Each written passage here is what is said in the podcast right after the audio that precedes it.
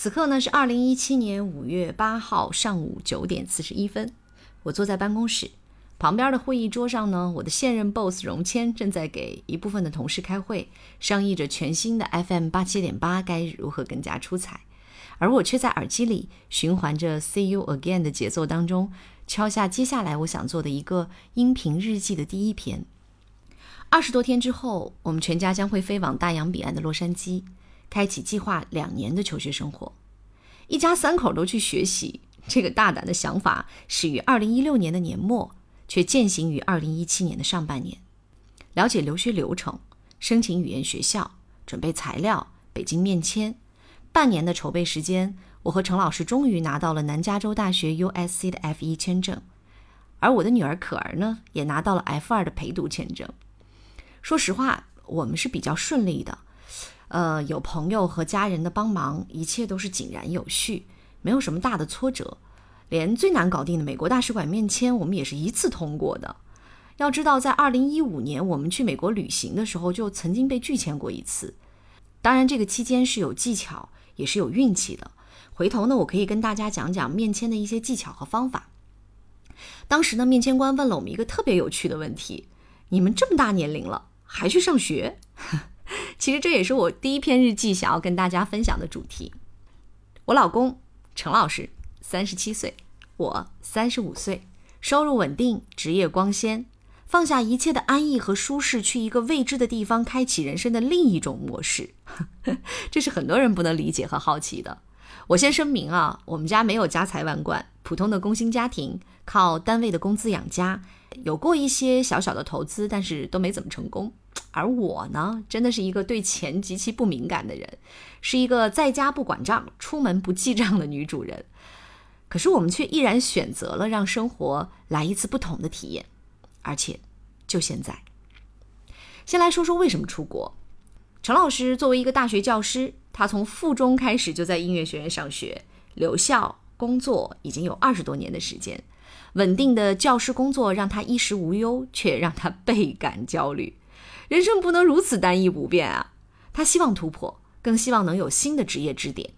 作为古典音乐，这不是中国音乐教育的强项，而美国呢，也是陈老师多年的梦想。所以陈老师呢，希望出去学一个和音乐延展的相关专业，让音乐学习和音乐职业能够更好的挂钩。我作为一个电台主播，十九岁在西安上空说话，我曾经赶上了传统媒体最好的时光。也很幸运的被很多人认识和喜欢，可是呢，每一次看到很多的主持人因为年龄、能力、学识、经验而离开一线时候的那种不知所措，我都告诉我自己：要么你跑赢年龄，要么你决然重启。话筒真的给了我们太多，但有的时候也很残酷。不贪恋光环，不假装年轻，我选择让生活重启，把一辈子过成两种模式。应该也是一件挺有趣儿的事儿，更何况呢？我和陈老师的家庭观念都很重，我们绝对不允许家庭分离，所以要学一起学，要走一起走。我的女儿今年七岁，上小学一年级。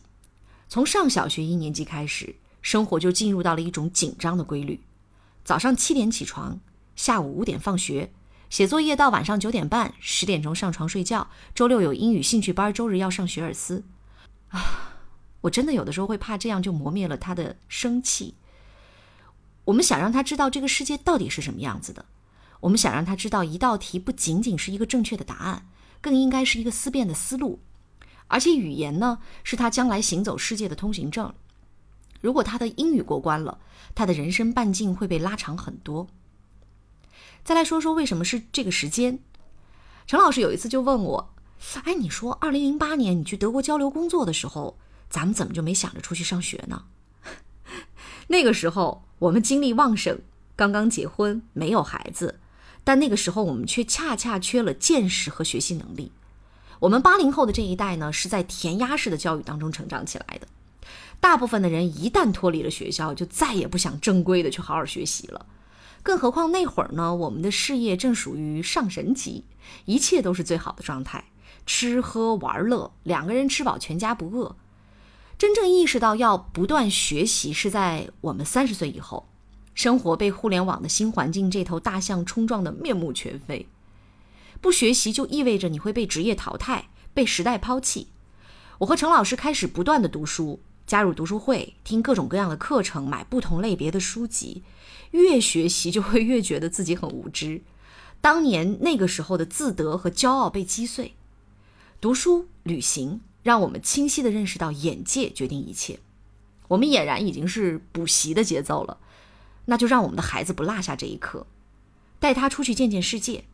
带他重新认识自己和世界的关系。当然了，意识成熟了，也需要一个好的时机。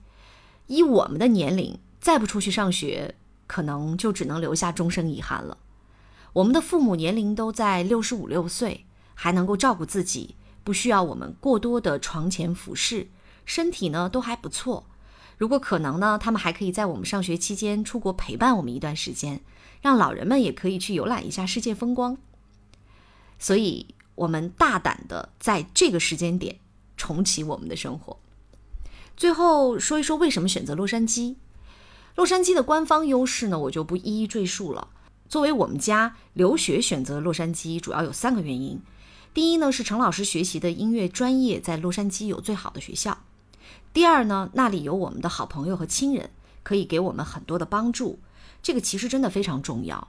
否则，拖家带口到一个完全陌生的环境，想想都觉得挺痛苦的。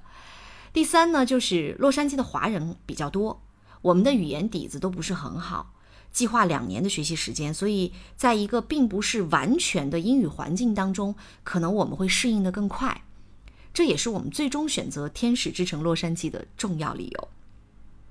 接下来呢，我计划将我们一家从申请到抵达再到生活的种种经历，用声音的方式记录下来。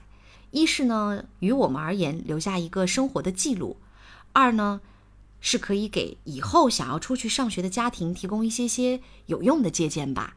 比如我们如何面签，如何买机票，如何买二手车，如何租学区房。如何办银行卡？如何交水电费？如何办电话卡？反正我想到的就是这些一些生活里必要的琐事儿。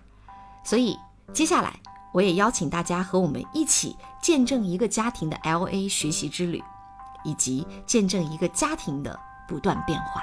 Show me sunshine, show me good times, show.